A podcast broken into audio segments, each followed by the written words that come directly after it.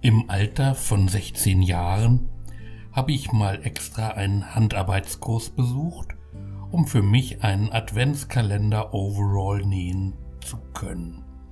Ein purpurroter Overall mit 24 Türchen. Auf den Schultern zwei Halter für Kerzen. Den habe ich dann am 1. Dezember angezogen und bin damit zu meiner damaligen Freundin Claudia. Also wir waren jetzt noch nicht wirklich zusammen, also genau genommen war sie sehr, sehr viel weniger mit mir zusammen als ich mit ihr.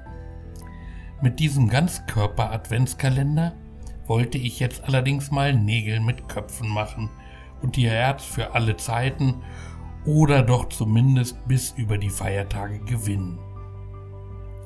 Jeden Tag, sagte ich ihr freudestrahlend, dürfe sie ein Türchen öffnen.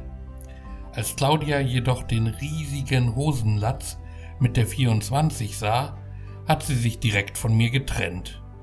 Drücken oder fühlen wollte sie auch nicht. Nun ja, nicht jeder hatte eine glückliche, sorgenfreie Pubertät. Sechs Jahre zuvor, im Alter von zehn, habe ich mal 24 Mäuse besorgt, um mit denen einen Adventskalender für unsere Katze zu basteln. Doch als ich sie in die Schachteln stecken wollte, sind sie mir irgendwie entwischt. Im Sommer hatten wir dann um die 100 Mäuse. Meine Mutter hat mir daraufhin verboten, weitere Adventskalender für die Katze zu basteln. Meinen schönsten Adventskalender bekam ich jedoch im Alter von 21. Mein damaliger Mitbewohner und alter Jugendfreund Markus hat ihn mir gebastelt. 24 kleine Säckchen und in jedem steckte ein liebevoll handgedrehter Joint. Auf die Blättchen hatte er mit Lebensmittelfarbe kleine Weihnachtsmotive gemalt. Ein Kiffer-Adventskalender. Damals sind wir jeden Morgen ganz früh aufgestanden, um ein neues Säckchen zu öffnen. Ich habe offen gestanden nicht mehr sehr viele Erinnerungen an diese Zeit, außer dass das Säckchen mit der 24 echt ziemlich groß war. Unsere Tage damals hatten eine relativ klare Struktur. Irgendwann war es morgens, dann aber plötzlich auch abends und dann auf einmal wieder morgens. Zwischendrin hatte manchmal einer von uns Geburtstag.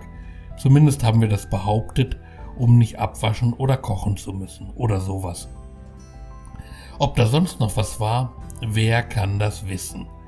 Wir haben, glaube ich, geredet. Echt ziemlich viel geredet was auch immer, vermutlich dies und das. Wenn man eine gemeinsame Kindheit in Diepholz in Niedersachsen hatte, geht einem nie der Gesprächsstoff aus.